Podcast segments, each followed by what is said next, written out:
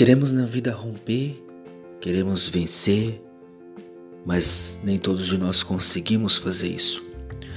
Queremos viver o sobrenatural de Deus, mas nem todos vivem o sobrenatural de Deus. Queremos estar pronto, mas nem sempre vamos estar pronto.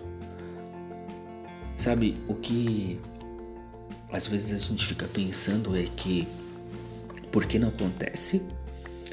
Porque ainda Deus não fez.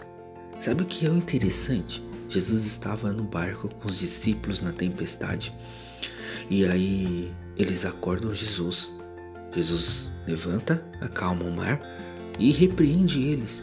Aí, ao ouvir isso, né, vendo Jesus falando, homens de pequena fé, até quando vou estar com vocês? Sabe o que Jesus estava dizendo? Por que, que ainda você não parou a tempestade na sua vida? Porque, porque ainda você ainda não rompeu, sabe? Tem tudo a ver com nós e não com ele. Sabe por quê? Porque ainda não rompemos, é porque existem coisas em nossas vidas que ainda não está alicerçada, ainda não está arrumada, ainda tem pecinhas que estão fora do lugar. E quando estamos em algum desafio ou tempestade, podemos parar tudo depende de nós e da ótica que estamos olhando para o problema. Estamos enfrentando nossos problemas, os nossos desafios, achando que eles são maiores do que nós e não são maiores do que nós, porque Deus te chamou para vencer.